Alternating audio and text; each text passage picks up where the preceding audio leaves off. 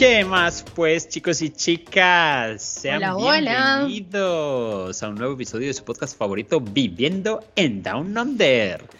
Hoy no ¿Cómo? sé. ¿Cómo, ¿Cómo estamos, mi gente? ¿Y cómo está mi gente? Yo nunca puedo dejar de decir esto cada vez que tú dices eso.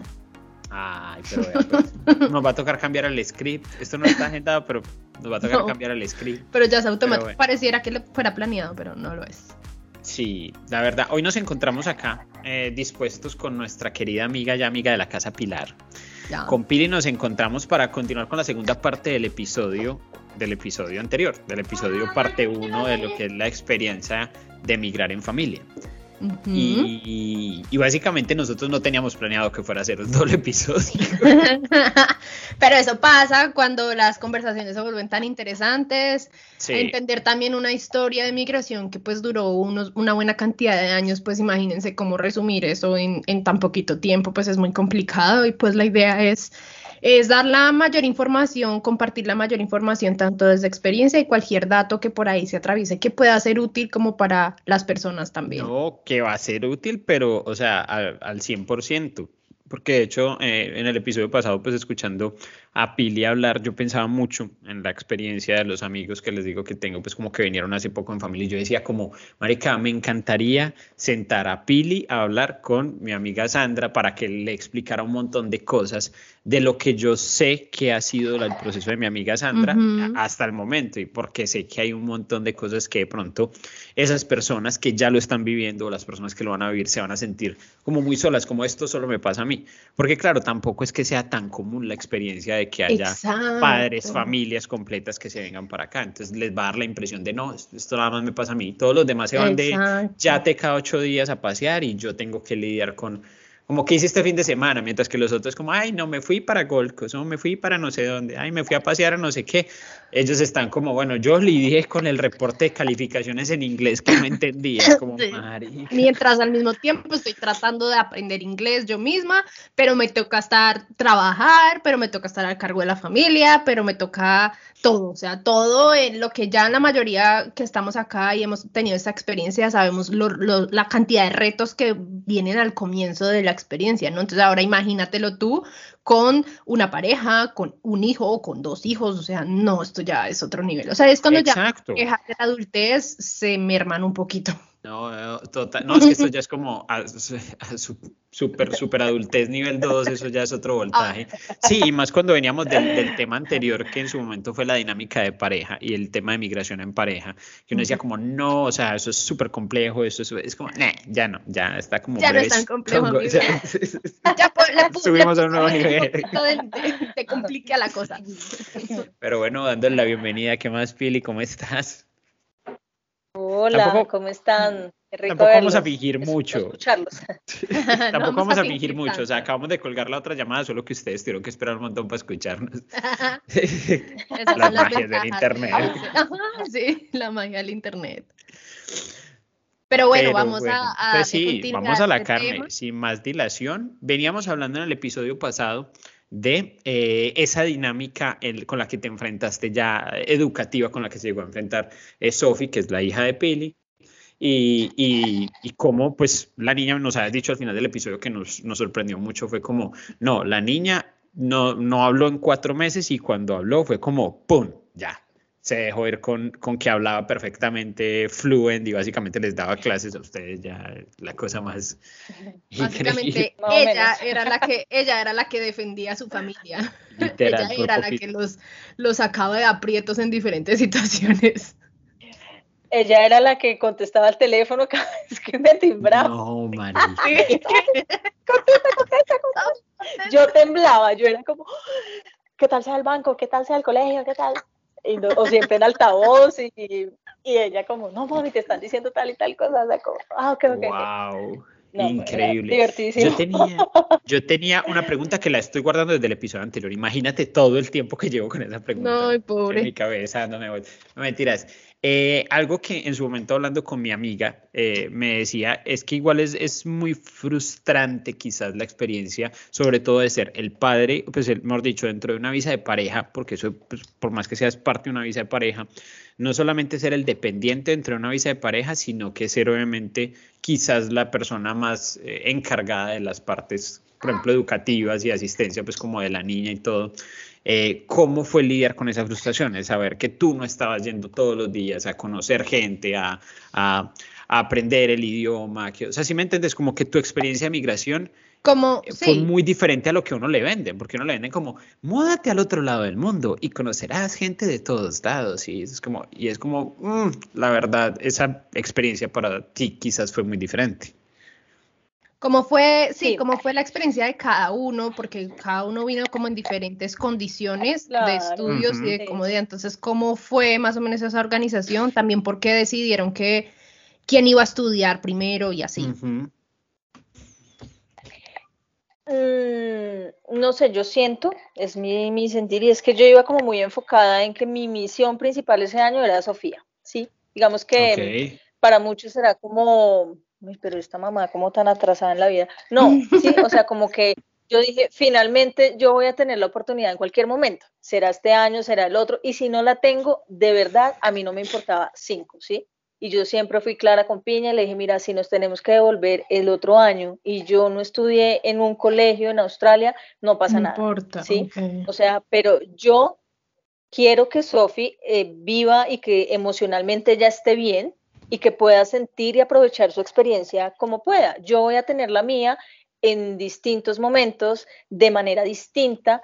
Ella va a poder estar todo el tiempo. Yo tal vez no. Si, si salgo, si voy, si vengo, entonces como que ese primer año para mí, yo estuve realmente dedicada 100% al proceso de Sofi, ¿sí?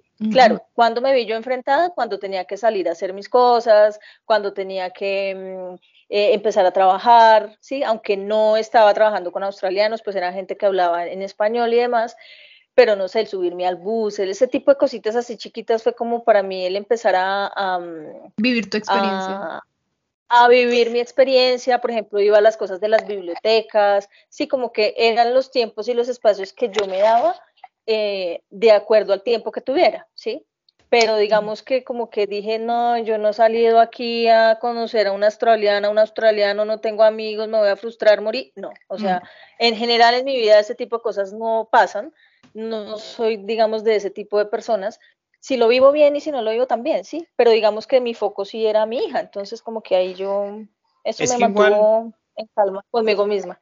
Es que igual algo que me parece que, digamos, te ayudó mucho desde de mi desconocimiento, te ayudó mucho pues como dentro de la experiencia, es que obviamente nos, nos contabas, obviamente eh, eso es una profesional del área de la educación y todo el asunto, y por lo que hablamos en cámara y pues fuera de cámara, obviamente, eh, eh, eres súper, no sé, como como ilustrada en el asunto, o sea, no es solamente como, ay, sí, soy profesora o estudié educación, bla, sino como de verdad lo tomas con mucha pasión. Entonces siento que era como, como que, bueno, también llevaste tu experiencia sobre lo que es el proceso de aprendizaje, el proceso educativo y entender que no se eh, restringe solamente a lo que estás en, dentro del salón de clase, como que lo llevaste a, bueno, yo cómo hago que mi vida cotidiana me enseñe. Llámese los, los contabas, por ejemplo, con lo de las calificaciones y los informes del colegio y lo mencionabas, pues montarte al bus y pequeñas interacciones, ir a calls, supongo, y todo el asunto. Sí, sí, sí, no entender los nombres de las cosas, como busco una lechuga, y Dios, me tuve que eso, ir a empresarme los nombres de las frutas, de las verduras, como todo ese tipo de cosas fue como mi estudio eh, empírico ahí, pues yo sola en mis tiempos, mientras hacía la comida, mientras esperaba a Sofi, mientras iba y caminaba al colegio a recogerla, o sea, como, y lo que tú dices, tal vez, y yo siempre hago como este énfasis y esta aclaración, porque em, uno no busca con esto que todas las familias funcionen igual y lo hagan igual pero sí que yo esté metida en este cuento hace que le ponga énfasis y mucho atención al proceso educativo y sobre todo a la parte emocional de Sofi, ¿sí? Porque yo, incluso yo, yo me sentí en un momento que era como el soporte de la familia, ¿sí? porque Piña estaba atravesando por un momento en el que él estaba trabajando duramente, ¿sí? En un trabajo que físicamente le, le exigía muchas cosas y además mentalmente el man también estaba muy desgastado porque a él sí que le costó todavía más el tema del inglés, porque Piña sí es que, a diferencia de pronto de muchas personas que lo ven como algo importante para él, nunca en la vida fue importante aprender inglés, ¿sí? O sea, no he formado parte de sus pretensiones, ideales. de sus eh, ideales de, de, de esto y demás. Entonces, claro, llegar a enfrentarse con eso, más que él ha sido profesor toda su vida y estar del otro lado fue como, para él fue chocante. Entonces, como que yo a veces sentía que pues tenía que haber una persona como en, en, en, equilibrio, pues eh, sí, calma, porque era Sofía con sus cosas y sus miles de tareas, Piña con sus tareas y no entendía cómo era, pero Sofía aprendiendo de una manera y él aprendiendo de otra, o sea, era, ahí el tema era, era, era complejo. Entonces yo he sido como muy tranquila y yo dije, pues ya, o sea, de hecho mi postura fue si yo aprendo inglés bien y si no, no, pues no pasa nada, ¿sí? O sea, a mí eso realmente, esa no, no fue mi prioridad en ese momento del, del viaje. Imagínate este panorama de papá aprendiendo inglés, yendo a sus clases de inglés todos los días y la hija al mismo tiempo aprendiendo inglés con una metodología no, diferente. Imagínate las conversaciones en las noches comiendo. ¿Cómo sería eso? Interesante. No, yo, yo te iba a preguntar incluso como, bueno, y, sabiendo que nos, nos decías que, pues, que a Piña le, de pronto le costó un poquito, pues que, que, a nivel emocional era muy desgastante esta experiencia, es demasiado emocional, es muy física, pero más que todo emocional. Eh, la pregunta es, bueno, ¿y esos, o sea, qué tan retador fue para ustedes lidiar con, con, con eso, con que la niña estaba viendo un proceso de aprendizaje completamente diferente y que iba a la velocidad de la luz una vez despegó? Versus ustedes quizás ver que, les estaba costando un poco y es como, marica, de pronto la niña llegar, no sé, quizás a momentos de, su etapa de aprendizaje que requería cosas de ustedes que quizás no eran capaces de, de, de brindarles. Sí, digamos, yo no, yo siempre he tenido que lo que sé sé y lo que no, no, y tampoco me esfuerzo por inventármelo ni aparentar, ¿sí? Entonces con ella era como, ay no, no, Sofía, no me preguntes, o sea, ¿cómo se te ocurre venir a preguntarme eso? Yo no te voy a poder ayudar. O sea, suerte, pregúntale mañana a la profesora. Ah, pregúntale al vecino. sí me va a la profesora. No, y mira, de hecho ella aprendió a dividir allá. Y allá dividen al revés, o sea, dividen para el otro lado, dividen para la izquierda, con el denominador el para arriba. Chino. El profesor era cuando, Ella, cuando ella llega a mostrarme eso, yo le dije, Sofía, pero es que así no se divide. O sea. Es para el otro lado. mamá, pero así me lo enseñó la profe. Le dije, Sofía, pero es que en Colombia dividimos para la derecha, para el otro lado. ¿Qué es eso? Le dije, mira, ¿sabes qué vamos a hacer? No estamos en Colombia. Yo no soy tu profesora. Tú estás acá aprendiendo de una manera diferente y lo ideal es que lo aprendas así porque estamos acá. Pero les daba, Entonces, les daba el mismo no me preguntes nada.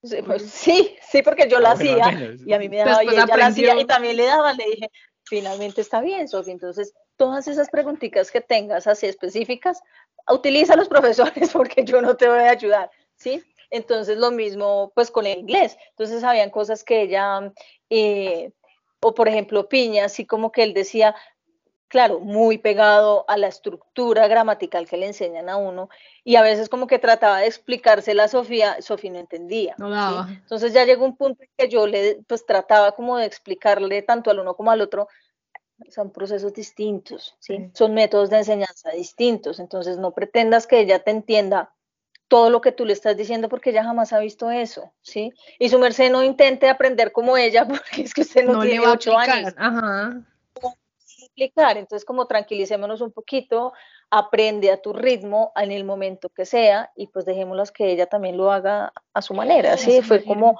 fue como el, como el, yo pienso que fue como esa, esa, esa tranquilización. Yo quiero saber, em, ya una vez llegados aquí con todos los retos que más o menos has contado, pero ¿qué cosas ustedes como familia o, bueno, o individual, eh, como que les llamaron la atención, sobre todo pues de Australia, ¿no? Como que cosas eh, positivas y que otras cosas no estaban como tan, como que chocaron, como por ejemplo que ya has dicho el tema de la educación en Australia, fue un choque muy fuerte con ustedes, entendiendo obviamente el contexto de su, de su profesión y todo el tema. Pero ¿qué otras cosas también les pareció súper chocante al comienzo de toda esta experiencia y qué otras cosas ustedes quedaron y dijeron como, wow, que lo sorprendieron muchísimo, que no se lo esperaban? Porque hacen preguntas tan difíciles. tener que hablar de todo eso, por favor.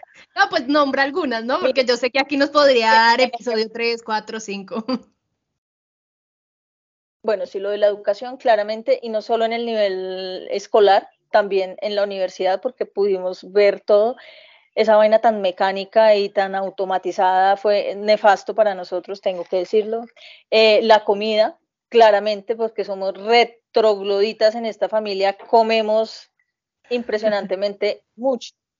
Em, y pues acá tú sabes que tiene uno una variedad impresionante de comida, entonces como que llegar y encontrarnos con esas vainas como de estar comiendo kiwi tanto tiempo era como no más, o sea, como porque aprender a comer las frutas solo por temporada, porque Exacto, era más barato. nosotros no, no, vivimos así en Colombia. Ajá. Claro, o sea, tú las tienes ahí como todas dispuestas siempre, en cualquier momento, como que bueno, es un poco la manera de, de, de, entender su dinámica alimenticia también fue un poco compleja, sobre todo con Sofi, porque pues yo muy colombiana y muy cocinando a lo colombiano, pues yo le hacía a ella almuerzos que llevara almuerzos colombianos, o sea, yo le compré la coquita y le llevaba su arroz, su lenteja, sus carnes y ensaladas, ¿sí? Y ella volvía con todo completo. O sea, yo mi pregunta era, ¿por qué no comes? ¿Por qué no comes? Es que no te da hambre, mejor dicho, yo ya toda la estresa, ¿por qué no comes? Me dice, mamá, no puedo comer. Pero ¿por qué no puedes comer? Es que no hay comedor. ¿Cómo no hay comedor? O sea, mejor dicho, todo para mí era, era exageradísimo mamá, me empujan porque es que yo estoy en una banca y tengo esa coca y yo no puedo escuchar. Pero como yo, de verdad, yo no lograba entender hasta que ella me, me dijo, mamá, es que allá todos miran mi almuerzo como que te estás comiendo. O sea, yo soy la rara con el almuerzo. Entonces, claro, yo empecé a decir, bueno, ¿qué comen tus compañeros? No, pues es que ellos llevan zanahorias con un dip. Yo, o sea, esos niños no comen más a la hora del almuerzo se llevan un sándwich, llevan un, huevo con una fruta, llevan un wrap, llevan un sándwich, o sea, era, yo, yo decía, pero ¿por qué? Claro, cuando ya pasa el tiempo, sí, yo logro entender y digamos, ella también explica, me dice, mamá, es que la comida de ellos dura, es la de la noche, no al almuerzo. El almuerzo se come en cualquier cosa. Dije, pero yo no te voy a mandar cualquier cosa, o sea, aquí en esta familia no comemos cualquier cosa, ni al desayuno, ni al almuerzo, ni a la comida, comemos como un montón. Entonces, como que ese tipo de cosas fue, fue pucha, o sea. Pero finalmente le cambiaste la coca. claro, pues yo eventualmente y ya entonces le mandaba cosas cotidianas y más, ya yo no le volví a mandar porque yo me esforzaba el día anterior, dejaba ahí mandándole los frijoles, todo, no. Claro, comía tiempo cociné y cocinamos, cocinamos a lo, a lo colombiano y nos fuimos a conseguir los frijoles y bueno, finalmente pues bueno, ahí ya se divierte uno también dentro de eso, pero eso fue como un, una cosa que nosotros también dijimos como... Pero cambiaste, cambiaste la dinámica de ella solamente o la dinámica de todos en general. Ah, no, la de ella, es que yo iba a pasar un almuerzo con, ah, con zanahorias. ¿Cómo se le ocurre? que somos progresistas, pero no tanto. Acá se sigue almorzando lentejas, no me jodan. Que la niña quiere su sándwich, vaya y se come su sándwich toma ella su zanahoria, incluso pensé eso, le mandaba zanahoria, le mandaba tomate cherries, o sea, que vaya allá con ellos, a mí no me cambie. O sea, eso, por la próxima vez que me diga que coma sándwich, la cachete una tajada.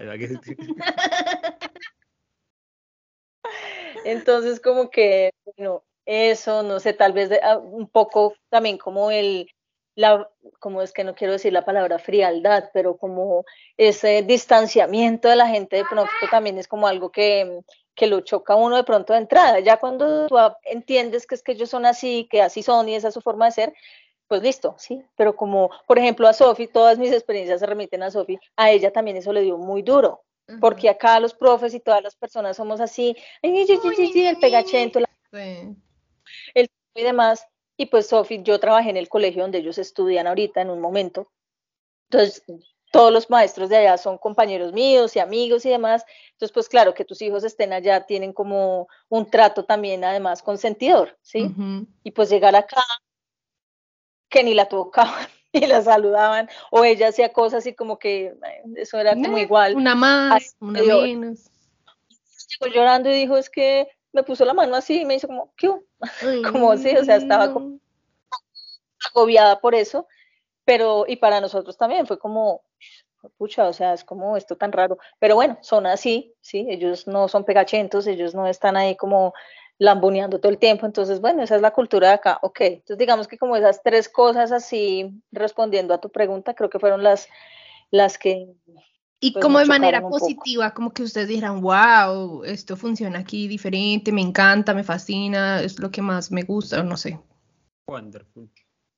Lo diligentes, ¿sí? O sea, ver para nosotros cómo solucionaron un tema con la situación de Sofía fue wow. O sea, en otro lado era pues pasar mil años o no hacen nada. El ver cómo em, una cultura ciudadana funciona, ¿sí? O sea, que la gente no te atraviese, no te eche el carro, que la gente respete al otro, el espacio del otro, era como, o sea, sí funciona. El entrar a un banco y no tener que hacer una fila de 50 horas ni esperar 70 turnos para que lo atiendan, sino que por el contrario, te veían dos, tres personas en la fila y de una vez estaban, ¿qué necesita? ¿Qué es esto? Chun chun, con una tablet o con el celular o de alguna manera ya te estaban resolviendo la cosa y tú te daban respuestas, ¿sí? O sea, eh, eso nos pareció como eso, la diligencia que tienen allá para acelerar los procesos, para que todo funcione, el que se estrelle un carro con otro y no hagan un trancón de tres horas, sino que por el contrario en menos de nada ya lo tienen resuelto y aquí no ha pasado nada, o sea,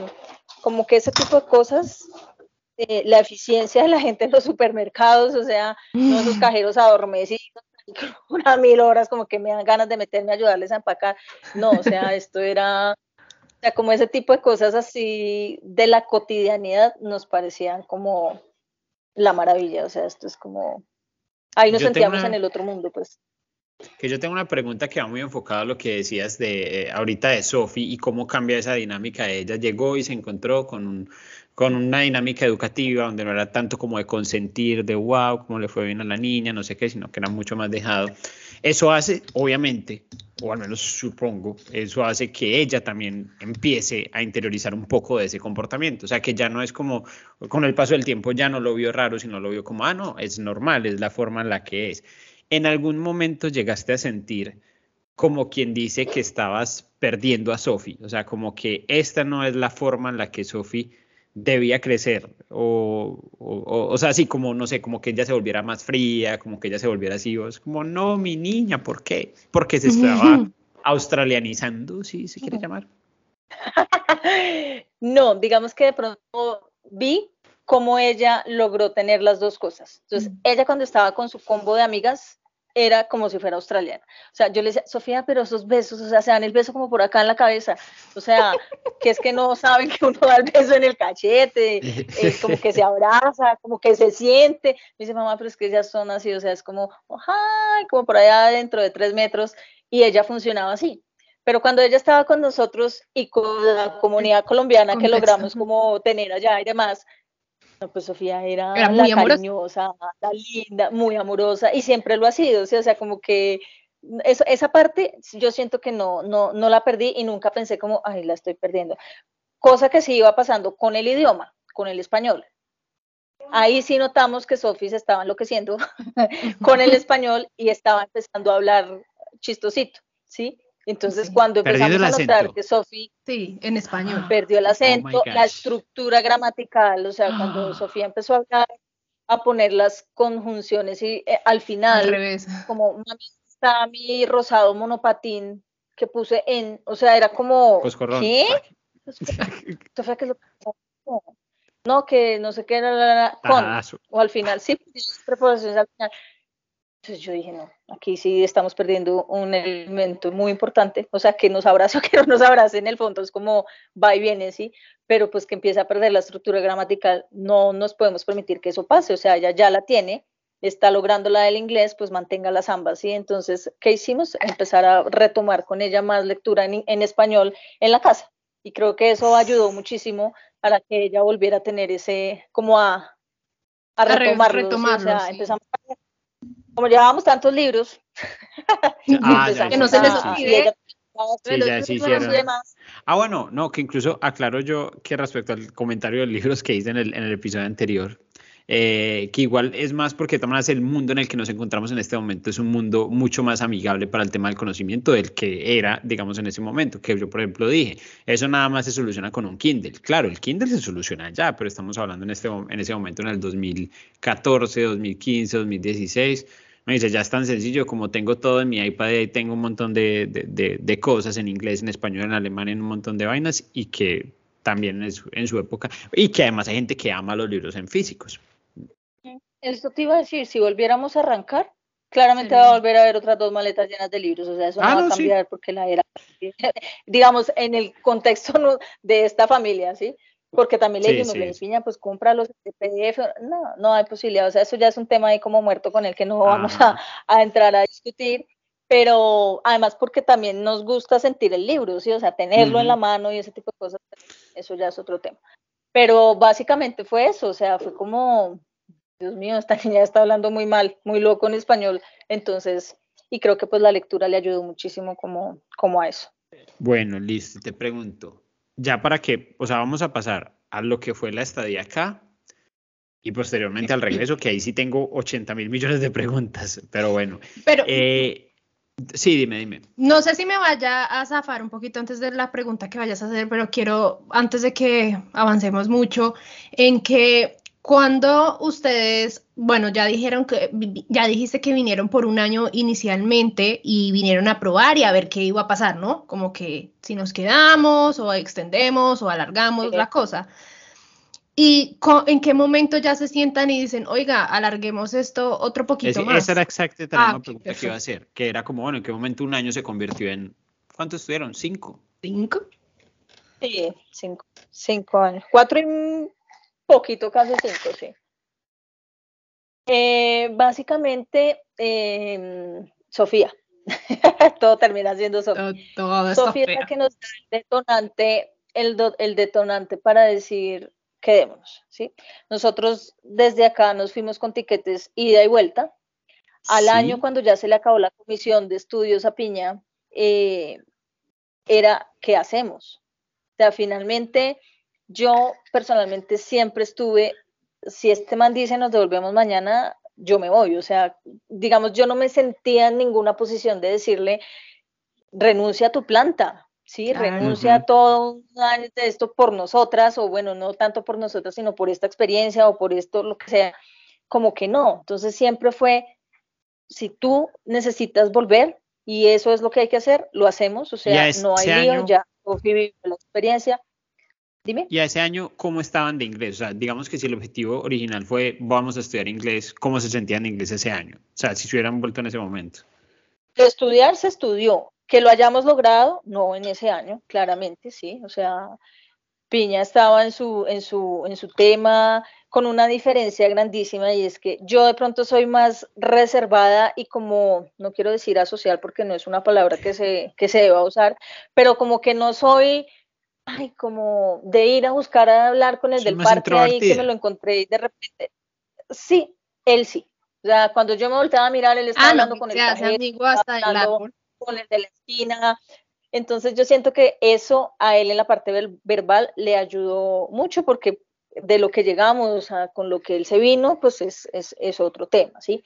Pero entonces, eh, pero que te dijéramos, en ese año nosotros ya logramos inglés, no, de hecho yo no había estudiado formalmente en colegio ni nada de eso, él sí, pero en ese momento en que nosotros tuvimos que tomar la decisión de qué hacemos, era cuando Sofía estaba en este despegue, pero impresionante del inglés. ¿Sí? O sea, cuando ella se para enfrente de nosotros y empieza a hablar de la nada, porque es que fue literalmente de la nada, que se paró enfrente, estábamos viendo televisión, nosotros hasta compramos el televisor para aprender inglés, yo me veía la novela esta que era súper famosa ya. En, las tardes, sí. Em, y eh, se para enfrente y empieza a hablar en inglés, pero era, lloramos, claramente como papás así súper emocionados de ver eso, entonces como que eso fue un tema de decir, fue pucha, devolvernos es que ella pierda, y en este momento era ella, porque finalmente nosotros, más allá de ir a las clases, de entender ciertas cosas, no habíamos pasado, ¿sí? Pero ella sí ya había llegado como a otro nivel y a otros límites que nosotros decíamos, ¿qué hacemos? Entonces ahí fue un poco difícil la situación porque fue como prácticamente botarle la responsabilidad y la, y la, y la decisión a Piña, Sí, finalmente yo como le dije y le dije siempre, yo no tengo lío en volver. Finalmente yo aquí tengo que trabajar, allá aquí tengo que buscar trabajo, allá también, sí, porque yo nunca he trabajado en posiciones de planta, siempre he estado por prestación de servicios, entonces para mí tener trabajo un día y dos meses no y tres meses sí, eso como que ya era parte de mí, sí. Él no, él sí toda la vida ha tenido sus trabajos muy estables. Entonces, eso fue difícil y además de eso teníamos el tiquete de regreso. O sea, era, lo perdemos y perderlo en ese momento era perder casi 10 millones de pesos. O que, o, o, vamos y volvemos, no sé, eso realmente fue muy estresante ese momento, esa situación. Eh, lo solucionamos en su momento diciendo, o sea, qué más recursos legales tenemos desde la Secretaría de Educación para poder extender, y era que él pidiera una comisión no remunerada, algo así, no. No, primero la comisión de estudios con la que se vino él del año fue no remunerada, porque si era remunerada estaba obligado a volver al año. Y él nunca se había querido sentir obligado con nada. No, no se quería sentir amarrado. Él se fue con una comisión no remunerada. Después lo que pidió fue una licencia, una licencia por tres meses que nos dio como otro tempito para respirar, de poder tomar una mejor decisión de qué hacer. Exactamente. Y finalmente decidimos que tenemos que volver a Colombia para gastarlo, usar los tiquetes porque pues no íbamos a perder plata por visitar a la familia y demás, sabiendo que el endeudamiento iba a ser terrible porque teníamos que devolvernos. Pero bueno, finalmente eso se soluciona, hacemos ese proceso y demás, venimos, visitamos la familia y todo, y pues ya volvemos con, con la disposición de, de, continuar estudiando inglés y de que Sofi pues pueda seguir continuando. ¿Y definieron algún, como algún objetivo, como bueno, esta segunda parte de la experiencia va a durar X cantidad de tiempo?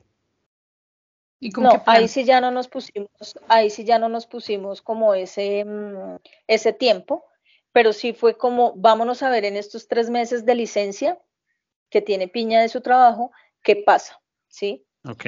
Y, eh, y siento que ese proceso fue demasiado duro y doloroso para él porque pues era, era su hija y ver todo su proceso con, pues con él mismo, ¿sí? Un poco claro, era como, su propio proceso y proyecto de vida. le tocó ser padre antes que profesional. Exactamente, entonces era como fue pucha, fue pucha, entonces esos tres meses, creo que pues ya en la segunda visa estudié yo, bueno, creo que ahí ahora tengo como traspasada la cosa, pero finalmente él un día solito pues toma la decisión de, de decir, ok, pues esto también forma parte de la vida, esto también es aprendizaje, esto también es trabajo, renuncio, ¿sí? Y toma la decisión de renunciar y hacemos la carta, hacemos todo el proceso y demás, y pues ya con el renunciado acá en Colombia, digamos, afán nosotros ya de volver a vía, ¿sí? Eh, y un poco porque pues él también como que, si bien eso era un trabajo muy estable y demás, pero pues él sí vivía muy cuestionado, decir, yo no quiero permanecer toda la vida tampoco acá en este colegio, o sea, cumplir 50, 60 años acá en el mismo colegio distrital de toda la vida, como que no. Entonces, pues toma esa decisión y, ahí ya como que la visa se nos acaba, bueno, todo el cuento, entonces ahora, ¿qué sigue? ¿Sí? Entonces está la opción de que él siguiera em, estudiando, pero también estaba la opción de, entonces ahí ya la gente empieza, uno ya empieza a escuchar experiencias, historias y demás, que la residencia, que esto, que lo otro, y pues viendo uno cómo funciona el país, la seguridad para Sofi, todo lo que ella estaba logrando y demás, pues empezamos a entusiasmarnos con la idea de, la, de, la, residencia, de por qué no, ya que estamos acá, pues intentemos si se puede. Entonces, por esa razón, empiezo yo a estudiar y a ser la aplicante principal, porque pues con mi carrera acá en educación preescolar, allá podría tener como posibilidades por el lado del childcare. Entonces, como que ahí nos enfocamos y ahí dijimos... Pero empezaste desde inglés. Sí, claro, yo empecé con inglés general, con el, la preparación para el IELTS y ya luego hice el curso vocacional. O sea, esa mm. segunda visa ya fue larga porque era la que a mí me daba los dos años larguitos ahí con el curso de inglés los tres cursos del curso vocacional que hice. Bueno, entonces yo digamos que para esta segunda parte lo veo como, bueno, ya la, la que nos va a marcar la pauta de la historia sos vos con, con, con, tu proceso de estudio Y obviamente paralelo vamos a tener pues a Piña y vamos a tener a Sofi, pero, pero bueno, cuéntanos entonces cómo te fue con el estudio. ¿Cómo, fue ya una vez después que, además es cero común, cero tradicional, se supone que uno llega a este país y lo primero que hace es ponerse a estudiar, no, tu historia fue diferente, llegaste y después de un año larguitos es cuando ya tú comienzas tu propio proceso de, de estudio. Entonces, ¿cómo fue llegar? como con ese, como con ese conocimiento que tú lograste, lograste adquirir en ese año y meterte a estudiar inglés ya en ese sistema que de alguna u otra manera ya conocías gracias a Piña. Sí, sí, sí, ya lo, ya lo conocía. Digamos que como que ese año fue para mí preparatorio, un poco pues ya iba con más vocabulario, sí, ya como que por lo menos llevaba un año escuchando a la gente hablar, así yo no estuviera tan inmersa como en el, en el, en el contexto del, del inglés, porque permanecía también mucho tiempo en la casa, o sea, sí, o sea, ven como momentos que yo, mi mundo era la casa porque tenía mil cosas que hacer, eh, no solo de la casa, sino resolver tareas de piña, papeleo de acá de Colombia, bueno, entonces eran mil cosas. Pero ya cuando yo llego allá me siento bien, o sea, yo no sentí como una cosa de, como yo tan vieja acá, como yo tan mayor no voy a entender, no, o sea, fue como, como bien, pero siempre sentía como mucha pena, era como de soltarme así, de hablar burradas, así las estuviera diciendo más. Creo que para mí eso siempre me costó mucho, ¿sí?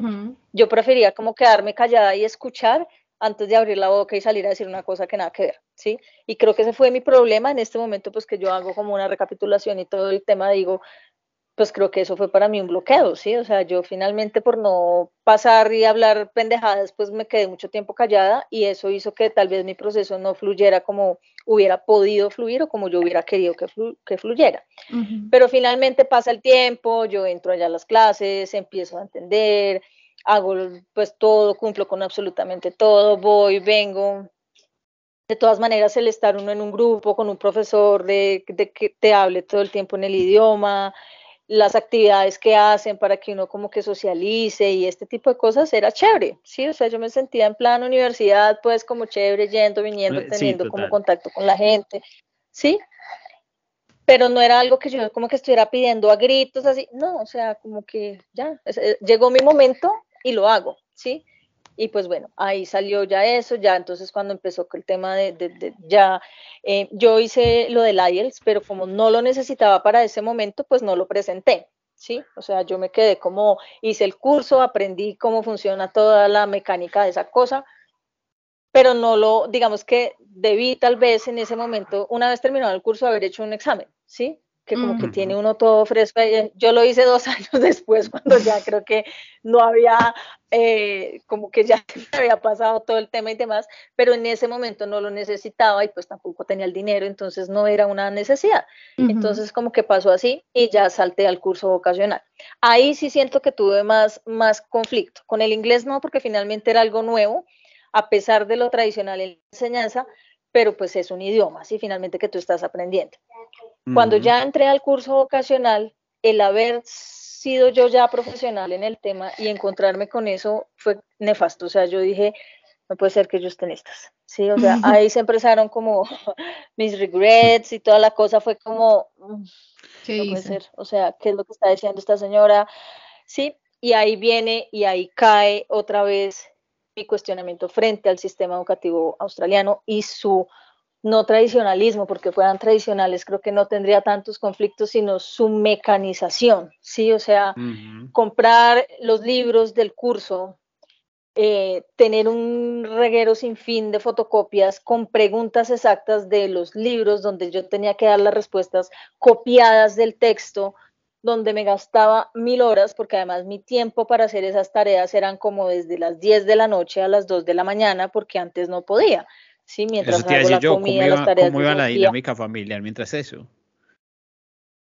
No, pues yo vivía mamada, yo estaba cansada todo el tiempo porque pues era, yo iba en mis mañanas a hacer las clases y todo, y devuélvame por la tarde, hubo un tiempo mientras yo estaba en ese curso, eh, que nosotros cuidamos niños en Australia, mi esposo y yo, o sea, Piña y yo, esa fue nuestro sustento un tiempo. En los tiempitos que teníamos mientras yo volvía al colegio y él se iba para el trabajo.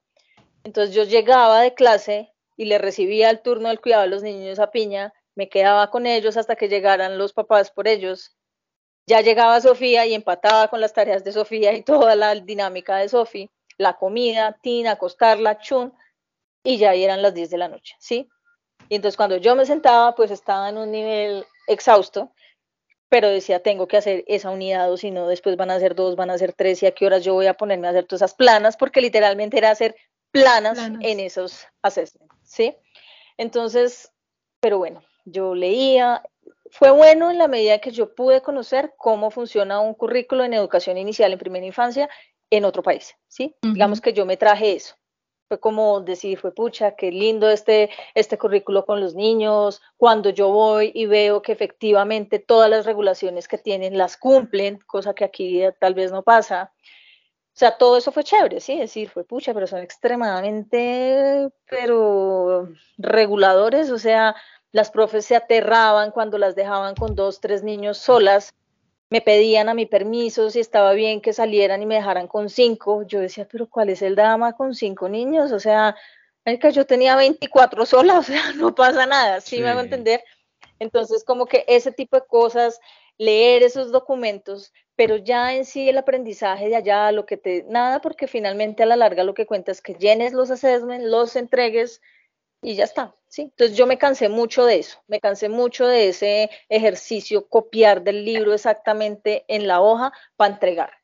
Yo, yo tengo una pregunta y ya saliéndonos un poco como de tu experiencia de educación y es algo que no hemos tocado no hemos tocado, pero me parece importante nombrarlo así sea muy por encimita y es como esa experiencia con los trabajos que uno pues tiene que venir a hacer acá. Ustedes eran profesionales en la educación, todo el cuento. ¿En qué cosas tuvieron que trabajar? Ya más o menos ahorita contaste eh, una de las actividades que hicieron mientras pues vivieron esta experiencia acá. Eh, yo trabajé mi primer trabajo en Australia fue con un chileno eh, limpiando edificios recién construidos, haciendo toda la limpieza para entregarlos pues, al, dueño, ¿sí? Entonces, pues tuve que hacer el curso de la White Card para poder entrar en, a trabajar en lo de construcción todo un show, el, el, casco, la bota, bota. de cera, el chaleco, eso, esto era la locura, yo con las fotos mandándole a todo el mundo, bueno, en fin, en eso trabajé tal vez unos seis meses con Juan, casi como todo ese año que Sofía estuvo en ese primer momento de colegio, porque era lo que me, él me dijo, si, si tú me dices que puedes trabajar dos horas, te pago dos horas, si puedes trabajar doce, te pago doce, no importa, a mí solo dígame cuántas horas puede y listo. Entonces a mí me servía muchísimo, porque yo le decía, mira, yo te voy a trabajar todas las semanas, pero de 9 a 2 de la tarde. Y eso fue con lo que yo aporté, digamos, me mantuve ese tiempo ahí. Entonces ese fue como el primer trabajo. Ya después uno empieza a conocer gente y demás, y entonces como que no, mira, ya hay una opción un poquito más estable em, en un hotel, pero hay que hacer housekeeping, ¿sí? Entonces, bueno, ¿qué es esa vaina? No sé qué dice más, que te van a hacer el training y demás. No, pues ahí sí fue como, ese sí me causó como más impacto, así fue como, o sea, ¿yo qué hago? Tender camas, lavar baños. pero llegó un momento que dije, ok, esto es parte de la experiencia, lo vamos a hacer. Y me voy a aprender esta vaina de memoria de tal manera que lo haga lo más mecánico posible. Y ahí duré dos años, que fue en el Marina Shores, en, en, en eh, y también me servía muchísimo porque era jueves, viernes y sábados, entonces el resto de días yo podía dedicarme a hacer otras cosas y trabajé entonces también en housekeeping. Em, ya después trabajé en lo de cuidando a los niños, ¿sí? que creo que fue como una necesidad que le fue surgiendo a las personas cercanas con las que estábamos, porque tenían a alguien de confianza y alguien que conocían para poder latinos o eran, o eran australianos o no importaba? No, eran australianos. Y no importaba, digamos que a la larga se fue como regando la bola, entonces que yo hasta pensé en poner un, ¿cómo se llama eso? Un daycare pero pues necesitábamos como unos requisitos y unas cosas. Sí, es bien complicado. Todo lo que tiene que ver eh, con niños de acá es muy jodido. Pero más que todo era por el, yo finalmente todo lo técnico lo tenía, ¿sí? Yo ya tenía los, los, los certificados, yo ya tenía la Blue Card, teníamos era que mudarnos a una casa que tuviera unas mejores condiciones, pero para eso pues no podíamos pagar una casa más, más cara, ¿sí? Claro. Entonces pues eh, y ya trabajé con lo de los niños y posteriormente pues yo terminé trabajando con, con la agencia, ¿sí? Haciendo como procesos con ellas, con estudiantes, con visas y demás. que ya fue más como en el tiempo del embarazo. Entonces creo que así como que ese fue mi, Ay, mi, mi recorrido de trabajo. Venga, venga. Aquí ya vamos entrando. tres o cuatro. Aquí ya vamos entrando al ay. final, al final de esta historia. Y al Sí. final de esta historia comienza con la llegada de una criaturita. Marica nació aquí. Sí. Sí. Ay. Bueno, Lili, entonces eh, voy con dos preguntas. Es- es dale, no, eso, dale, bueno. dale tú las preguntas. No, cuéntame, cuéntame, no, pues cuéntanos como muy, muy por encimita el tema de, de precisamente el nacimiento Exacto. de la segunda criatura. Y por el otro lado, te iba a preguntar como, bueno, pues cada vez ya estaban más organizados, supongo que obviamente Sofi ya, si antes estaba así, ya estaba como súper disparada en todo lo que era el tema de inglés a nivel cultural y todo el asunto. Eh, ¿qué pasó? O sea, ¿de dónde llega la como, decisión como un día llegan y deciden aquí no y No, pero si, no, si va a ser, si va a ser como, como dice que es piña, es como piña llegó un día y dijo, ya me Vamos. voy, ya están los boletos. sí, algo así. No me Y acuerdo. Acuérdame tú ahí esa parte de la historia, Pili, porque yo no me acuerdo si Isaac llega antes de haber tomado esa decisión Exacto. o después de. No me acuerdo. Esa parte. No, después, Después. después. Sea, ya, Finalmente, Sí. bueno, ahí cómo suceden las cosas, entonces yo pues termino mis cursos y demás y esto, y digamos que nosotros llevábamos 11 años discutiendo como pareja si teníamos otro hijo o no. Sofía todo el tiempo quiso hermanito, ¿sí? Cuando llega a Australia se encuentra con unas familias gigantes, con unas amigas que tienen como 50 hermanos, no mentiras, tiene 3, 4 hermanos, unos 20 nada más. y entonces pues entonces, pues ella dice, mamá, todas las niñas del curso tienen hermanitos. Y yo, chévere, tú no. Dígale que le sea, uno. Bien por ellas, tú no. Entonces, y como que así, y así, y así. Bueno, entonces llegó un punto en que como que ella ya dio el tema, seguro por acabado, no sé. Y nosotros, como que cuando yo hice conciencia de que tenía 37 años y que posiblemente volvíamos a Colombia como posiblemente no, yo dije, yo no voy a decidir tener un hijo después de los 40, o sea, no me voy a poner en ese riesgo, tampoco quiero poner en riesgo al bebé y tampoco quiero estar tan cucha de no tener ni un aliento para lidiar con mi bebé. Entonces le dije a Piña, o tenemos un hijo ya o definitivamente ya no la lo tenemos. conversación. Pucha.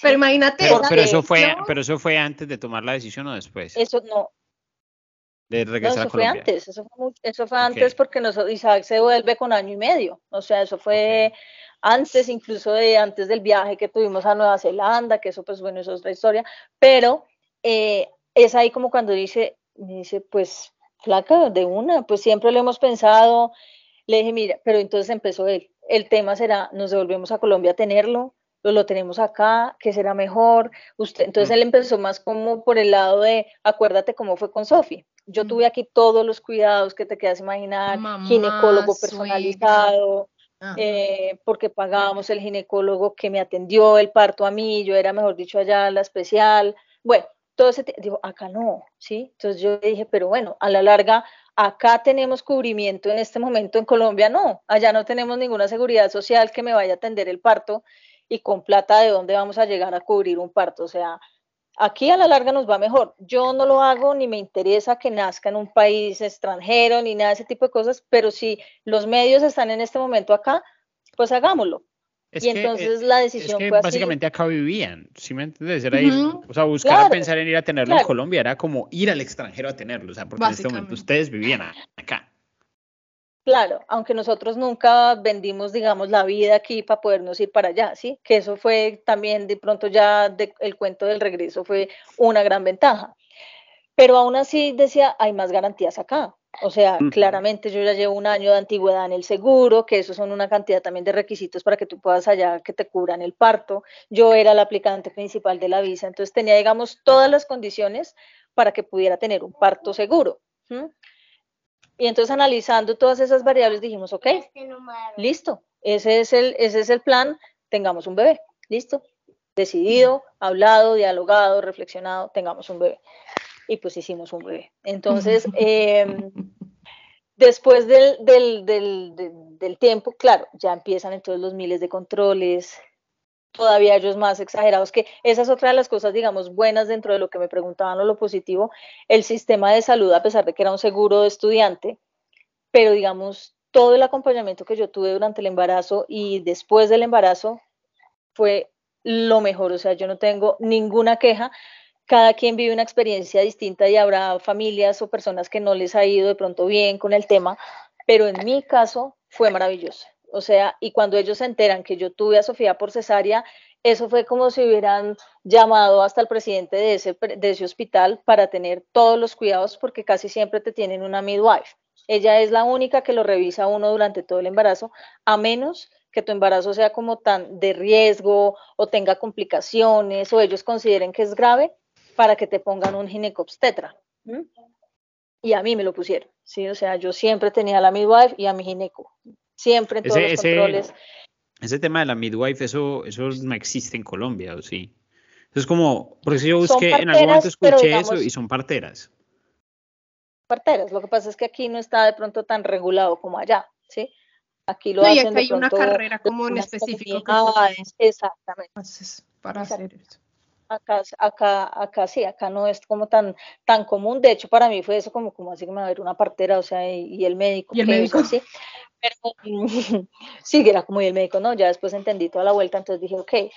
Entonces, nada, pues pasa todo eso, pero cuando ya empieza en que yo tengo que tener el dinero para ir a hacerme los exámenes y que después me lo devolvían con los claims y toda la cosa, ahí ya empecé a estresarme un poco porque de todas maneras a mí me mandaban muchos controles, que la ecografía, que esto, que lo porque ellos yo no sé por qué les causó tanta impresión que Sofía hubiera nacido por cesárea y que tenían que tener como muchos cuidados con este parto. Entonces, bueno, entonces ahí fue un poquito como agobiante ya cuando yo yo sentí que me embaracé y dije, pues pucha, yo me siento con los síntomas, con esto, con todo lo que uno siente, y le dije a Piña, yo estoy pues más que embarazada, hagámonos la prueba, efectivamente sí, chun chun, y ahí como que entra un poquito de nervios, porque fue, pucha, tener otro hijo y vivir otra cosa, además que más que todo la angustia era que yo no pudiera entender todo lo que en cuestiones de salud me implicara a mí o a mi hijo por ese, ese idioma.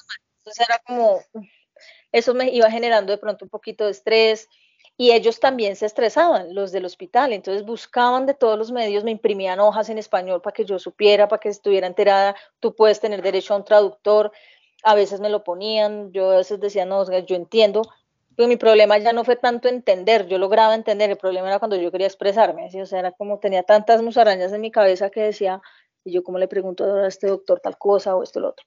Pero digamos que en el camino se fueron resolviendo las cosas, finalmente yo aprendí cómo a manejar también la plata de esas cosas, entonces yo ya tenía como un colchón con lo que pagaba, cuando me devolvían guardaba, volvía y pagaba, volvían y me devolvían, y así como que logré manejar el asunto. Y ya cuando llegó el parto, eso sí fue, no tuve que pagar absolutamente nada, ¿sí? Nada, nada de, dinero por eso, ya llego yo muy bien atendida, eh, tomo la decisión de, de, que sea cesárea, porque finalmente es una decisión de la pareja, de la familia quien toma eso. Eh, hubiera podido ser parto natural, pero pues yo me fui de gallina y dije no, no tengamos pues, con todos los riesgos que hay. apareció ese, lo mismo, ahí está la cosita. Que le pase algo a ese útero, pues mejor de una vez rápido y hágame cesárea. Bueno, y finalmente ya nace el gordis, toda la emoción, todo feliz, todo lindo. Eh, pero pues claro, ahí ya económicamente y, laboralmente la cosa cambia porque pues yo ya no me podía ir a trabajar de la misma manera. Sin embargo, trabajé como hasta los siete meses en el hotel con, con la panza. O sea, esto era yo allá. Imagínate, tendiendo camas. Y, y, los, los, por ejemplo, el jefe, jefe era australiano, era colombiano, la persona que fuera. Era una señora ciudadana australiana, pero su origen era argentina. argentina. Ella era argentina. Ah, ok, porque me causaba curiosidad, pues, ¿cómo, ¿cómo se veía, digamos, acá culturalmente que una, que una persona, una chica de siete meses de embarazo estuviera trabajando todavía? En, como no se me da la idea de que acá son como, bueno, no, ya se embarazó, vaya que es en la casa. No, nunca. No, no, digamos que yo nunca sentí o nunca me dijeron como nada de eso. La señora que se llamaba Beatriz me dijo como, ay, te felicito, qué bien, ¿no? Y te sientes bien para hacerlo, cualquier cosa. Fue como muy empática con el tema y todo. Y yo, sí, no, o sea, lo único es que, pues bueno, ya de pronto yo pues ya entra uno como inconscientemente como en unas precauciones que ya antes hacía cosas y ahorita no, sí, o sea, ya saltar por encima de la vacuum, no, o alzar el colchón así muy pesado tampoco. ¿A usted qué forma de limpiar tenía? Literal, ella iba que ahí jugando lazo con el cable sí, de la saltando lazo con el cable de la vacuum, creo que ya no lo debería hacer. Saltar de un edificio al otro para la bajada. Para ahorrar tiempo. No es buena idea, pues. Además que hice muy buena amistad con una chica también del hotel y pues a veces nos cogía la tarde de verdad, esto era un circo, nosotras limpiando eso, pero bueno, ya con la panza pues no era igual, yo no hacía ciertas cosas y demás, y ya como cuando cumplí los siete meses fue como creo que ya es suficiente, o sea, ya la panza era más grande, ya como que me impedía, yo ya me cansaba mucho, entonces fue como, ok, me quedo trabajando con la agencia solamente eh, y cuidando los, los niños que lleguen. Digamos que ya yo lo puedo hacer aquí mientras estoy ahí. Para romper, no fue problema eso. Para romper un mito, una duda, una intriga que muchos pueden tener respecto a este tema, ¿qué pasa con el estatus de un niño, ah, hijo de colombianos o cualquier otro país que no sea australiano? Un niño nacido aquí. Un niño nacido aquí, ¿qué pasa con su estatus migratorio, digámoslo así. Sigue siendo, sigue siendo colombiano. Entonces, eh, claro, todo el mundo, incluyendo los australianos, tienen en su cabeza que por haber nacido allá, ya pues tiene que ser australiano, que le dan la residencia, que no, nada de eso funciona así, no porque ninguno de nosotros es residente y porque ninguno de nosotros es australiano. Entonces, si fuera, residente sería diferente. certificado. Sí, si alguno de los dos tuviera residencia o ciudadanía, claro, él por derecha ya, llega, ya es ciudadano. ciudadanía sí, ciudadanía el sí, hijo, pero tenía la duda con la residencia. El hijo, el hijo que nace básicamente recibe el estatus migratorio en el que los papás estén. Básicamente, entonces está... Pero entonces si, nace, si nace de papás residentes, ¿nace con nacionalidad o nace con residencia? con residencia. Ah, ok, entonces no nace con nacionalidad tampoco. No, no, no. Ah, okay, con, con, el mismo estatus migratorio que se los papás. Ok, ok. A excepción, la única cosa es si es un papá australiano junto con una mamá ah, de otro, ya, de un papá australiano. Ajá. Sí, sí, sí. Bueno, y te iba a preguntar, bueno, listo, ya pasando un poco el tema del embarazo, es como lo que veo es que cada vez estaban cada vez más establecidos y entonces de dónde sale la decisión de regresar y cómo la afrontaron. Ah, claro, pues, me imagino decirle... ya, esta gente ya se queda acá, esto para dónde más van a coger, sí. ya se quedan, ya. No, y, y Sofi que no dice, pues si antes estaba así, ya estaba así, pues ya No, Sofi ya pasando a high school. Cogiendo a picos a todo el mundo en la cabeza, ya que... Ah, más, más aprendió a comer tomate en el almuerzo con... Sí, ya puro cherry, haciéndole feo a las lentejas con tajadas. Dime tú qué más, ¿para dónde? Eh, no, pues exactamente, ya, y nosotros ya habíamos entrado en la dinámica de sobrevivir allá, porque realmente es muy duro económicamente mantenernos, o sea, de verdad que yo tengo que decirlo y yo sí lo valoro y lo reconozco muchísimo, y es si no hubiera sido por el trabajo estable que tuvo Piña desde el día que llegó hasta el día que nos vinimos, para nosotros hubiera sido muy difícil mantenernos en Australia. O sea, porque como les cuento, mis trabajos eran así. Yo trabajé un tiempo aquí, otro tiempo allá, otro, más o menos como en Colombia. Pero yo siento que uno atrae como lo que le, como las cosas. Y él ha sido siempre tan estable en sus trabajos que llega a Australia y le sale un trabajo estable. o sea, de lunes a sábado, cinco horas diarias, le pagaban perfecto. O sea, sí como que todo, todo dio.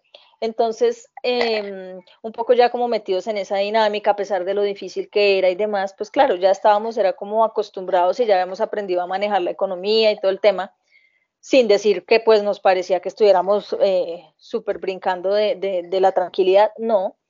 Pero entonces em, yo ya he terminado ahí mi, mi curso este de Chalker y con las prácticas que yo tuve que hacer, eh, ya ahí mismo me dieron trabajo. Entonces yo empecé a trabajar ahí como asistente en childcare porque no podía ser tampoco room leader, em, pero era asistente y me pagaban y era casual. Entonces para mí era genial porque habían días que me decían, vienes de tal hora a tal hora, puedes venir mañana, puedes venir el lunes. Entonces como que me daba mi tiempo para organizarme.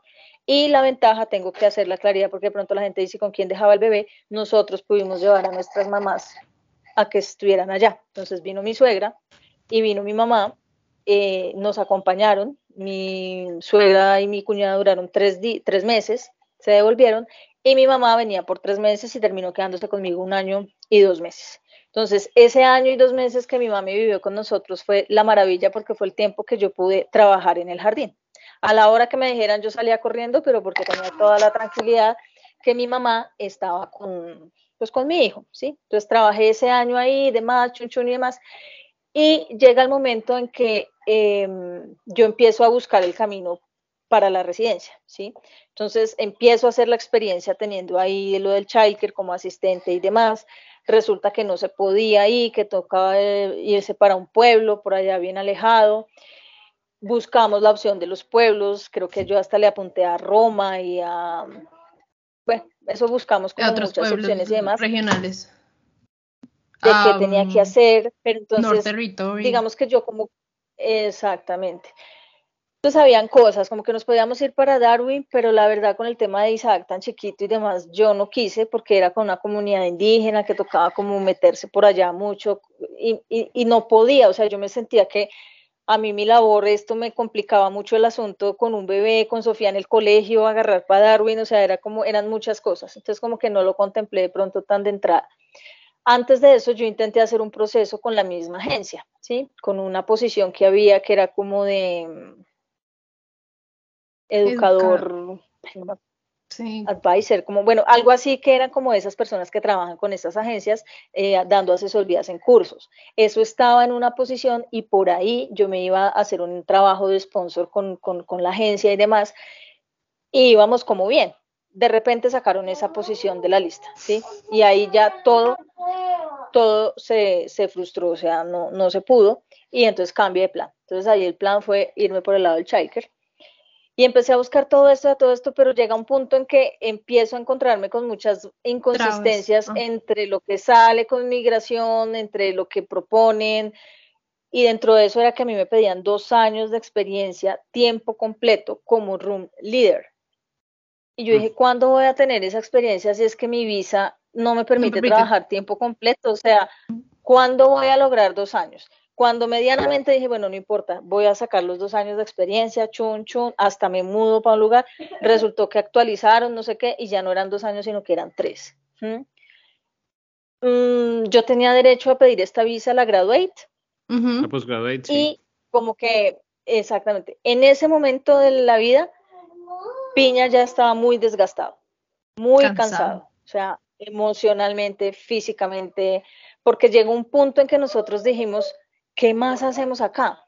¿Sí? O sea, y para nosotros sí es muy cuestionante o fue cuestionante en su momento, o sea, chévere todo, la vida, las playas, el panorama, todo, pero no nos vamos a quedar toda la vida limpiando, o sea, eso era como algo que teníamos claro, claro. sí, o sea, que puede que los suceda con otras personas, pero, pero, pero pues bueno, nosotros dijimos como un punto, un tiempo, bien, y si se logran las cosas también bien, y si no, no.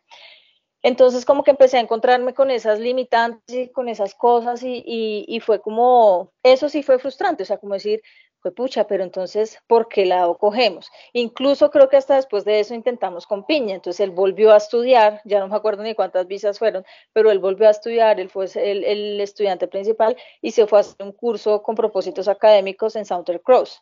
Y ahí él estuvo feliz, o sea, eso sí, él se, se gozó esa universidad como nada en la vida, estudió todo lo que quiso, le metió eso como si hubiera sido una maestría, mejor dicho, feliz, ¿sí? Incluso terminamos pensando en una opción de una mm, residencia por el lado de una beca, que le hiciera un doctorado, porque él estaba enloquecido y convencido que iba a hacer un doctorado allá en Australia y demás, porque tenía acá una maestría en investigación social y que pues ya le podía servir y esto. Y bueno, hicimos todo ese requisito de papeles y todas esas cosas. Finalmente, como que le dicen, sí puedes aplicar a la beca, pero ve a Colombia, quédate seis meses, aplica desde allá y miramos a ver si sí, pues que nos vamos a volver, o sea, la idea es estando ya acá poder hacerlo y demás, había que pagar una plata y mucha en su momento, bueno, como que por ese lado no. Y finalmente como que yo intento hacer el IELTS, intento porque no lo logré, em, para poder hacer esa cosa de, de la gradué PISA y dije, bueno, de pronto, pero tampoco podía, como que ya me aumentaron los tiempos de, yo dije, no, tres años haciendo yo experiencia aquí, ya voy a tener 44, o sea, ¿qué va a ser piña también en ese tiempo? O sea, todo era como una pregunta que llevaba a la otra. Entonces, principalmente eso, fue como ver ya su desgaste tal que yo decía, o sea, ¿qué sentido tiene quedarnos acá si, si uno de nosotros no está bien? Sí, o sea, además poniendo en riesgo su salud, no sé, emocional, mental, tantas cosas. ¿Y cómo, ¿y cómo manejaron eso con la Em, niña? Entonces, bueno, Sofi siempre nosotros hablamos mucho, ¿no? Entonces siempre estábamos, y la premisa como esas que les dije al principio, siempre fue, aquí llegamos tres y nos volvemos cuatro. Cuatro. ¿sí? Pero no es que, no es que, que, pues de malas, o sea, usted es el que se quiere ir, suerte es que le digo y váyase, ¿sí? Aquí me quedo yo porque es que no, o sea, yo sí, digamos que un tema, no sé cómo se pueda llamar, pero nunca lo vi como una opción, o sea, yo decía, no es justo para nadie, ¿sí? Primero, pues que él tenga que devolverse solo, eh, separarlo de pronto de sus hijos, porque pues él lo puso a consideración. ¿Qué hacemos? Sofía, ¿te quieres devolver? No, pues claramente no. Pilar, ¿te quieres devolver? No me quiero devolver. Isaac, pues bueno, era chiquito, ¿sí? No Entonces, cuenta, si fuera por un tema de votación, pues le toca, Le tocaba devolverse a él solo. devolverse solo. Sí. Pero, digamos, yo no quería devolverme, pero tampoco quería seguir en esa incertidumbre. Sí, o sea, en esa dinámica decía, tan bueno, yo me complicada.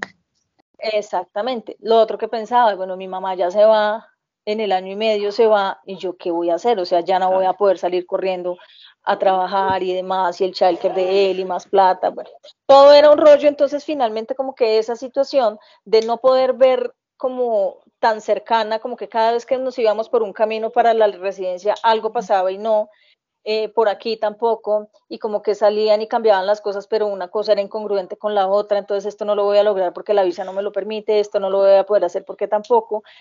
Le intenté por este lado y quitaron la posición, o sea, más o menos el universo nos está dando señales de que ya, hasta aquí fue nuestro ciclo y hasta aquí tuvimos que quedarnos. Sofi dijo, yo no tengo problema, si me tengo que devolver, nos devolvemos, me da pesar, eh, pero ella muy madura, siento yo en su momento, fue como, así como tuve que dejarlos de Colombia para venirme acá, pues ahora tengo que dejarlos de acá para ¿Cuántos años Colombia. tenía en ese momento? Y- Eh, Sofi se devuelve 12, de 13. 13 años, como 13, 13 años, 13 añitos y medio. Ya no llegó ya 14. de 8. Ujú.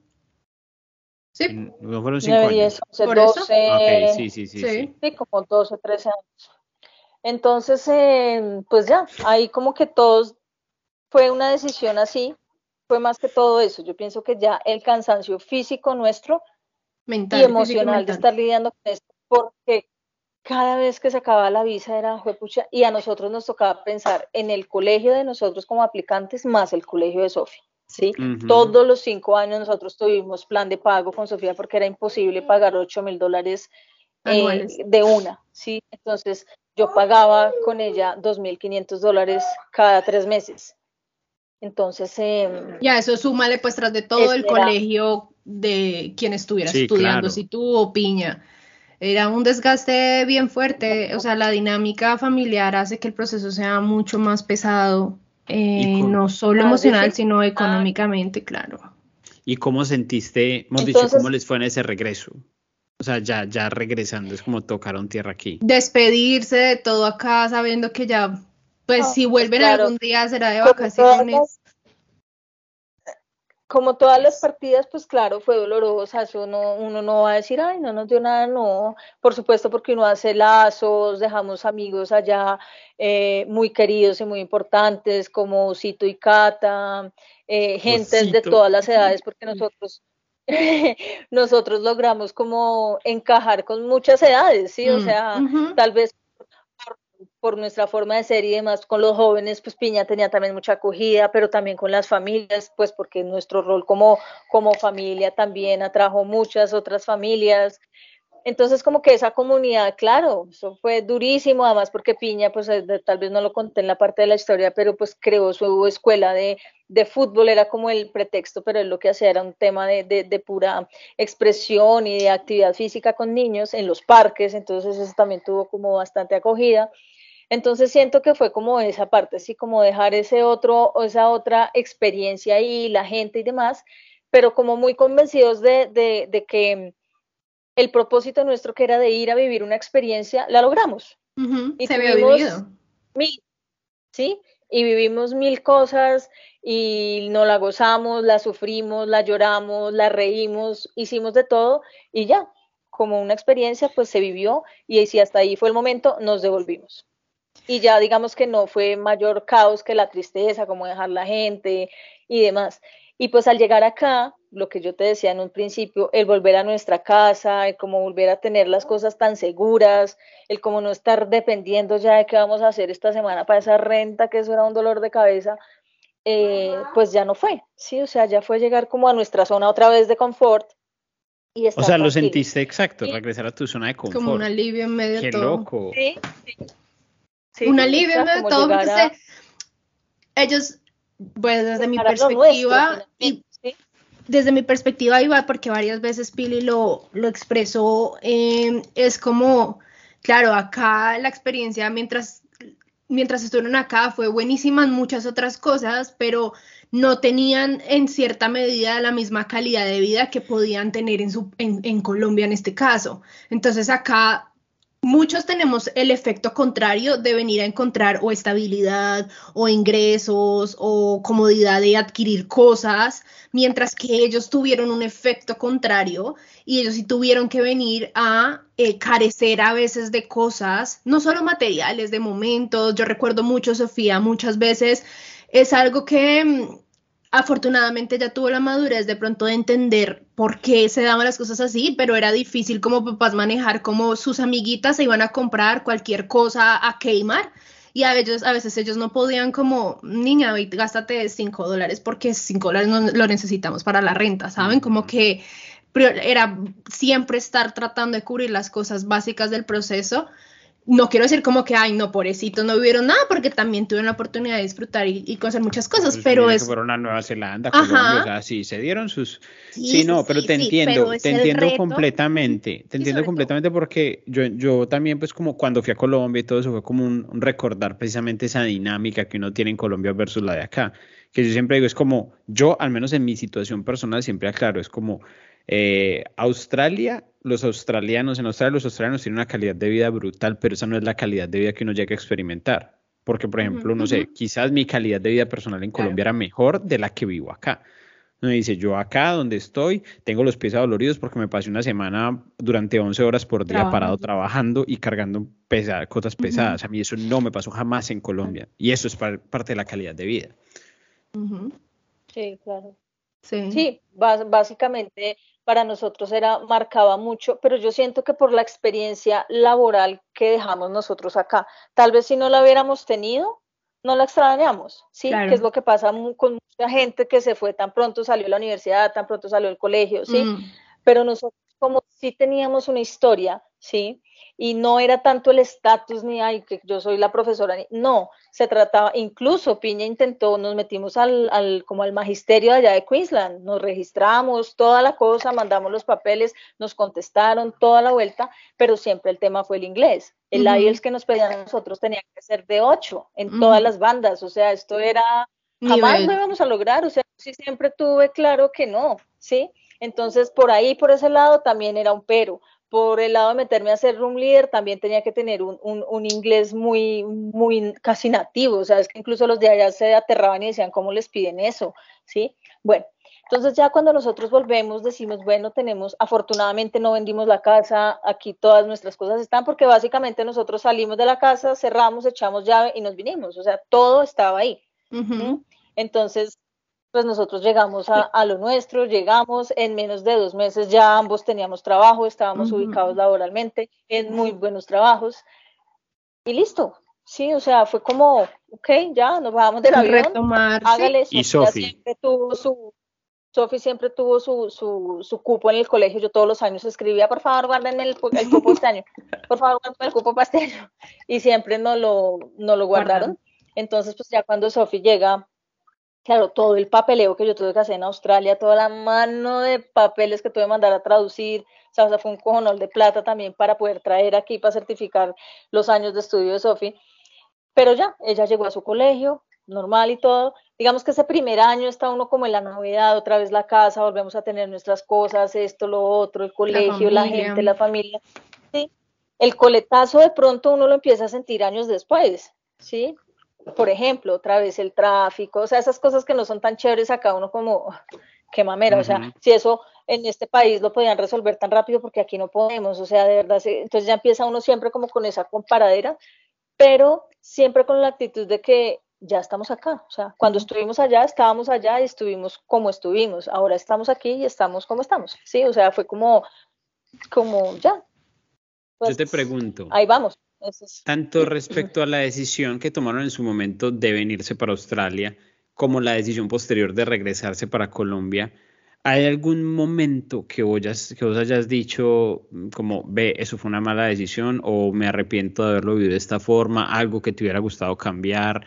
Eh, como, sí, si pudieras hablar con la, con la Pili antes de tomar la decisión, ¿qué le hubiera dicho? Mira, esto, hacerlo diferente. No, no sé. De pronto que no hubiera sido como tan gallina para metérmele al inglés, a mm. pesar de que hubiera dicho mil burradas, creo que hubiera logrado un poquito más. Y lo otro, que hubiera hecho el IELTS general. Yo no sé por qué dice el académico. Sí, mucha burra. O sea, eso es, eso es como algo que yo... Las amigas. Sí. No, es que sí. Que sí, fue sí, o sea, un error. No sé, yo como que siempre lo pensé en que ese era el que me exigían como para poderme desarrollar en lo mío, ¿sí? O sea, como que, y que hasta qué día era como, la yo mucha imbécil, yo como nunca presenté el, el general, hasta de pronto me hubiera ido mejor. No sé. Probablemente. Sí, o sea, como que yo tuve en dos bandas seis y en las otras dos cinco, o sea, fue como que no, no, no. y tras del hecho, algo que, algo que, que hice muy mal fue... Eh, pues como esto era, nos vamos, si nos vamos, nosotros siempre tuvimos un pie en Colombia y un pie en Australia, que creo que eso tampoco hizo que, que, nosotros pudiéramos decir, nos lanzamos con todo a quedarnos aquí, pase lo que pase, como hay gente que toma esa decisión, nosotros no, digamos un poco más por piñas, y yo siento que ya llegó un punto en que él se hostigó de Australia y dijo, ya, o sea, esto ya lo vivimos, ya qué más. ¿Sí? Ya aquí más no va a pasar, el mundo aquí no va a cambiar, ellos van a seguir en su misma dinámica, nosotros no vamos a tener acá mayores posibilidades, vámonos. No necesariamente tiene que ser Australia, si a cabo de dos, tres años nos aburrimos, miramos después para otro lado, ¿para dónde nos vamos? ¿Sí? Eso sea, como, ok, está bien. Y un poco eso con el tema del inglés y presentar dos exámenes en la misma semana, o sea, yo presenté el IELTS como el martes y el viernes presenté el PTI. O sea, eso era como, porque no tenía más opciones, se acababa, no, yo hice ahí una burrada, o sea, pero era eso o quedarme como con la duda de sí o no y demás, y ambos me parecieron completamente difíciles. Esa, para mí ese PTI me parece extremadamente difícil, hay gente que dice que es mucho más fácil, em, pero bueno. Entonces creo que ese tipo de cosas, tal vez lo que tiene que ver con mi proceso, creo que le cambiaría como, como eso, pero tampoco lo veo como en un tema de arrepentirme, ¿sí? O sea, fueron las decisiones que tomé en su momento por toda la situación que tenía a mi alrededor, ¿sí? Porque es que no era solamente si me quedo yo, si aprendo inglés yo, si me dan el trabajo a mí, o sea, era el tema del bebé, era el tema del, de la casa, eh, y finalmente, pues a la larga las cosas se pasan porque pasan y mira que nosotros tal vez en tema de pandemia ya para nosotros hubiera sido la mm, muerte. Mortal. Sí. O sea, sí, yo estoy de acuerdo. es otra cosa. Yo ahora que estoy reviviendo como toda la historia nuevamente y los momentos es como eh, en medio de todo, afortunadamente, la decisión y todo lo que les tocó fue antes de, pandemia, porque si no, todo se hubiera vuelto mucho más difícil, mucho más complicado. Y pues de bueno, de cierta manera, pues em, por algo, por algo suceden las cosas así. Yo creo que con esta historia es la evidencia pura y dura de lo complicado que ya es a nivel migratorio, o sea, en procesos de cómo a veces el sistema le juega a uno malas pasadas en su proceso, eh, de estar de cambio en cambio, de tomando decisiones tan rápidas, porque por lo mismo, por los cambios que se genera migración, entonces tú tienes que actuar rápidamente y eso a veces pues eh, hace que tomes decisiones creyendo que son las más adecuadas y después en un futuro te das cuenta que no. El tema de Pili contando lo de los exámenes, pues es que ella estaba en contra del tiempo, tenía una visa que estaba a punto de acabársela, entonces era o presento esto y me saco el, el resultado ya para poder extender y buscarle solución a esto o o me los tiro y básicamente nos tenemos que ir, ¿sí? Más todo el resto de presión emocional de, imagínense, tres, tres integrantes, bueno, en ese cuatro porque también estaba la mamá, o sea, imagínate eh, todo, todo eso, entonces... Em, es, esto es como la evidencia de, de, lo complicado que cuando ya uno toma la decisión de migrar, de hacer el proceso de residencia, lo difícil que puede llegar a ser, porque está no, no, o sea, no todos los procesos son así para todo el mundo, pero pues para algunos sí. Entonces, eh, pues nada, yo creo que ya le vamos dando cierre a este episodio. Sí, hijo de madres, fue demasiado me siento como que me bajé de una nave espacial, maricas, así como contra la silla. y eso que faltaron mil historias. Sí, no, es historias de, imagínate, tantos Todo fue bomba. Total, igual. Eso, por ejemplo, nosotros eso nos sentíamos allá todo el tiempo en un remolino de emociones y de cosas, pero yo siento que a nosotros, o sea, de verdad la dinámica de ser papás y mamás es, em, es otra cosa, o sea, yo no teníamos tiempo nosotros como para estarnos a llorar en la depresión absoluta, no, eso no existe, o sea, tú te tienes que levantar, el colegio, esto, lo otro, el bebé, el, control de pediatría, el este, sí, o sea, todo era como, como, el colegio, el trabajo. Sí, total, igual, igual, algo súper, súper eh, conciso para que igual ya le demos cierre al episodio ¿Algún consejo que quieras dar súper puntual a las personas que quieren tomar esa decisión de migrar como familia o que ya están migrando, eh, están en ese proceso y ya están acá como familia? Que se vayan, o sea, y que vivan su experiencia. Finalmente, eh, la pueden, pueden que la consigan y que tengan muy claro el propósito con el que se van, ¿sí? O sea, hay gente que yo conocí, gente que conozco que dijo, nos vamos y aquí no volvemos, pero ni abate. Y pueden, allá les han pasado las miles de cosas y se han quedado no sé qué en condiciones, pero allá están, ¿sí? Mm. Eh, que lo intenten, que no se queden con el, con el, con el, lo quiero hacer, pero como que me da miedo esto, da miedo, vivan el miedo, eh, pero también dense la oportunidad de mirar cómo sobrevive uno en otro lado y qué recursos te ofrece también el, eh, tu ser para, para, sobrevivir en otro lugar. Y, pues bueno, si no funciona la experiencia, yo siempre digo, no pasa nada grave, o sea, vuelves, ¿sí? Sí, total. Y vuelves y empiezas, o sea, la gente vuelve y empieza y seguramente en, en, algún otro momento nosotros estemos pensando en darle también esa oportunidad a Isaac. No en Australia, porque ya Australia lo vivimos. Ya que ya, se vivió, claro. Lo aprende alemán. Ya porque por ejemplo, o nos vamos para allá, o por qué no Canadá, ¿sí? En ese proceso estamos, entonces, pues, que él también lo viva, tiene hasta ahora cinco años, démosle más tiempito, y vamos a ver qué pasa, ¿sí? Entonces, como que no se queden con esas ganas de, de, hacerlo, si tienen los recursos, por supuesto, si, si tienen las ganas de, de, lograr hacerlo, pues vayan y vivanlo. De pronto que no se vayan por tiempos tan largos, que no se aloquen de dejar toda su vida acá eh, vendida y demás, sino pues como que, lo hagan mesura, pero pues sí, mesura. bueno, yo tengo que reconocer que mm, para nosotros, para los y para mí, despedirlos a ellos fue de las rupturas, mira, hasta se me pone la voz.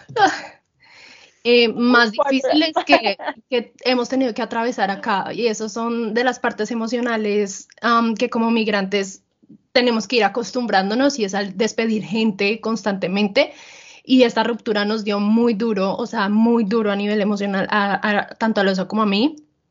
Y, y, fue muy frustrante ver todo el proceso de ellos y de no ver que lo pudieran lograr sabiendo que tenían miles de condiciones a su favor y ni siquiera así. Entonces uno empieza a cuestionarse mucho el sistema y muchas cosas, pero al mismo tiempo pues fue un alivio que ellos tuvieran como esa oportunidad de llegar en unas muy buenas condiciones a su país y la perspectiva que como ya todos escucharon durante el episodio, que tienen de la vida em, y sobre como, sí, como sobre el concepto que tienen de la vida, de las experiencias y para mí lo que yo siempre les admiraba a ellos es como eso que decía Pili, poder atreverse a vivir las experiencias sin tanta cabeza y sin tantas limitaciones, el poder tener la valentía de a los 30 y punto de años con una hija decir, ¿saben qué? Vamos a vivir esta experiencia, paremos todo acá, el tener la valentía de decir, ¿sabes qué? Esto puede ser complicado tener un hijo en otro país donde no tengo absolutamente nada, pero es ahora porque yo no me puedo esperar hasta ciertos años, entonces hacerlo, simplemente hacerlo y no quedarse sin querer o sin vivir cosas por por o los demás o por las situaciones o, esperando a que llegue como el momento ideal. Entonces, pues nada, ellos saben cuánto los extrañamos, más que, más que nadie. Y mucho. No, igual, igual pues no, no, tengo el discurso para echarme, no conocí a Pilar, no tuve la, la, fortuna de conocerla, pero de verdad una gran persona lo, lo, que alcanzo a conocer pues como después de esta buena charla que nos echamos.